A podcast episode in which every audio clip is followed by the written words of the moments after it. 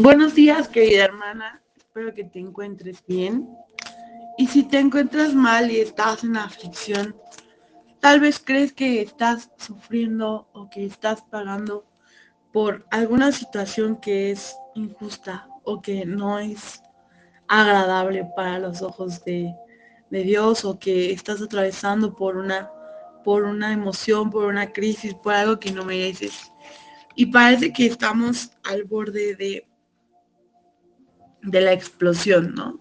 Y nos puede parecer injusto esto que estamos pasando y nos puede parecer que no, eh, pues que no debemos estar pasando por él, que a lo mejor es injusto, etcétera, etcétera.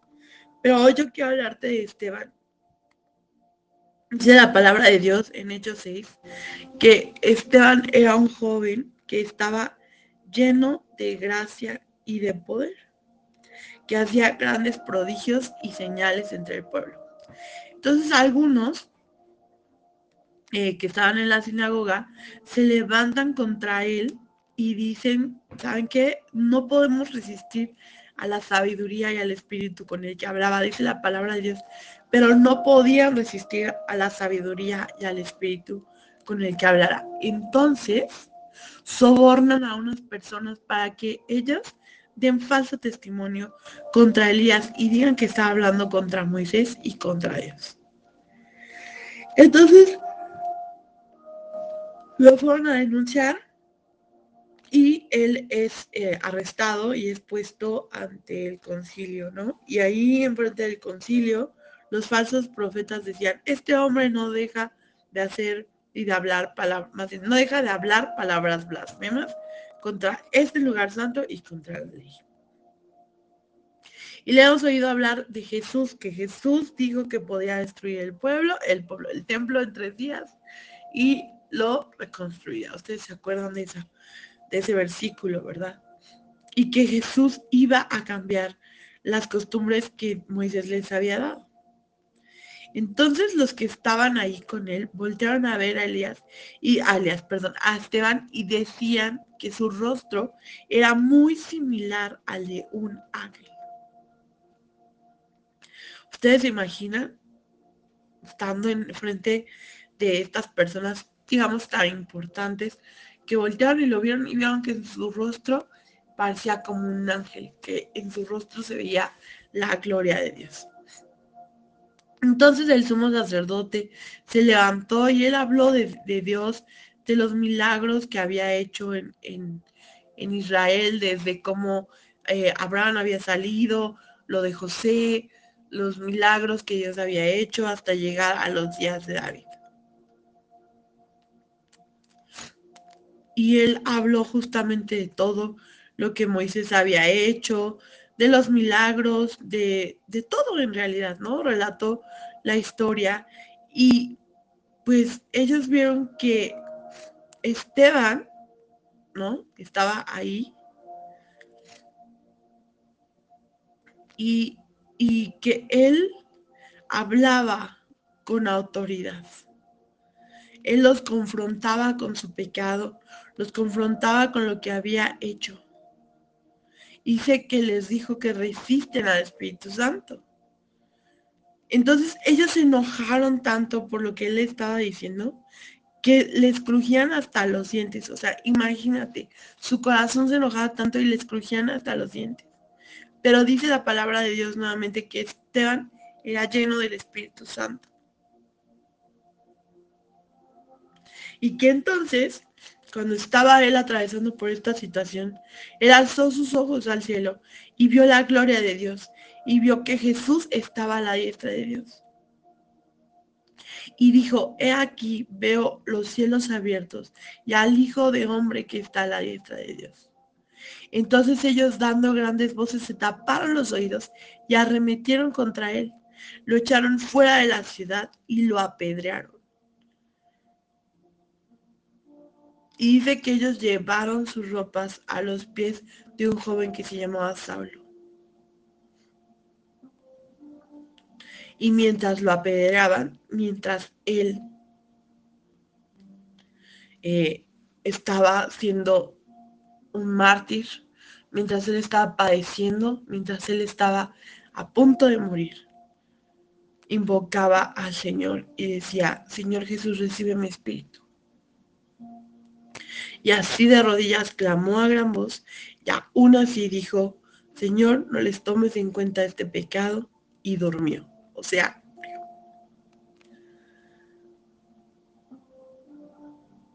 Y bueno, creo que al escuchar el nombre de este joven Saulo, si eres una hermana entendida de la palabra de Dios, sabes que estamos hablando de quien más adelante fuera Pablo, que aunque fue perseguidor de la iglesia, tuvo su encuentro con Jesús. Y se volvió uno de los más grandes predicadores de la vida. Y de esta, de estos versículos, de estos pasajes, yo quisiera, pasajes, yo quisiera rescatar algunos puntos. El primero es que sin importar lo que estemos pasando, no estamos siendo echadas fuera de la ciudad y siendo apedreadas.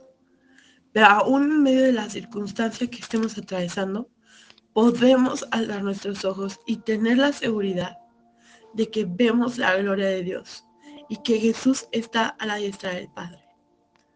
Sin importar cuán difícil esté tu situación, cuán difícil esté lo que estés pasando, tú puedes voltear al cielo y ver la gloria de Dios y ver a Jesús a la diestra del Padre.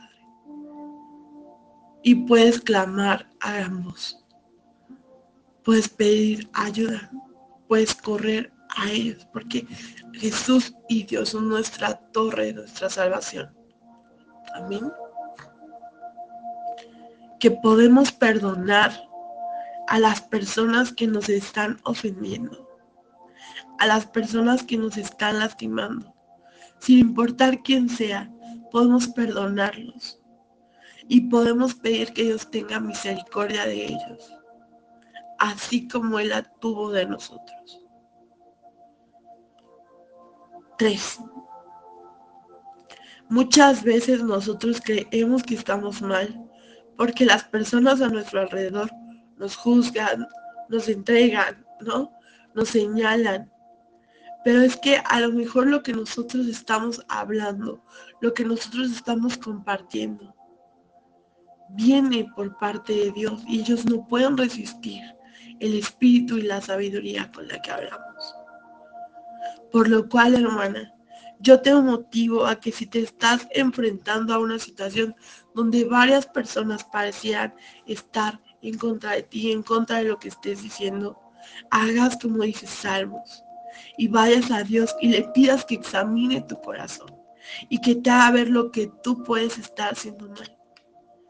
Pero que si Dios te está respaldando porque hablas con espíritu y con, con, ese, con el espíritu de Dios o el espíritu de Dios habla a través de ti y tú estás hablando con sabiduría y estás declarando la palabra de Dios y las personas a tu alrededor te ven como tú estás cambiando por lo que estás leyendo, por lo que estás aprendiendo, por la senda en la que estás caminando y a lo mejor están en contra de ti, ten misericordia. Dice, aquí podemos ver que Esteban nunca deseó mal. Nunca dijo, pero algún día van a estar condenados y yo voy a estar en la gloria de Dios. Y dijo, ten misericordia. Porque no saben lo que hacen. Y cuarto, nunca sabes para quién tu testimonio de vida, tus hechos, tus acciones, lo que estás atravesando, va a impactar. Esteban estaba predicando y dice que murió y que fue que fue entregado, que, o que más bien que Saulo estaba presenciando esto. Este Saulo que perseguía a la iglesia. Y después él tuvo un encuentro con Jesús. Fue alcanzado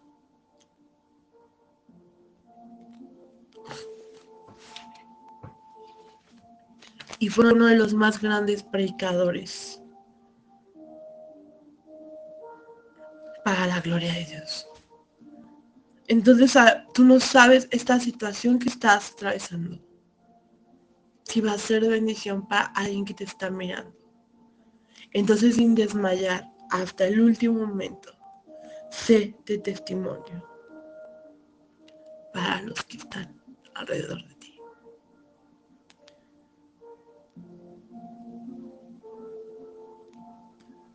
Y si llegaste a este punto del devocional, me gustaría que nos respaldas en el chat poniendo, en medio de mi aflicción, tendré los ojos puestos en Jesús.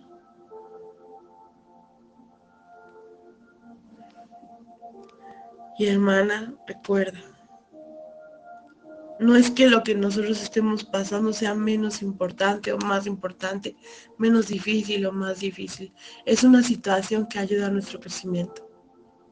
Que tomados de la mano de Dios, Él nos dará la victoria y podemos salir avantes y triunfantes para la gloria de Dios.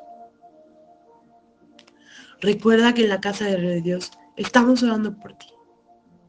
Y si tienes alguna necesidad, alguna dificultad, por favor, escríbenos. Vamos y estamos y queremos orar por ti. Que Dios te bendiga y que tengas una semana llena de bendición.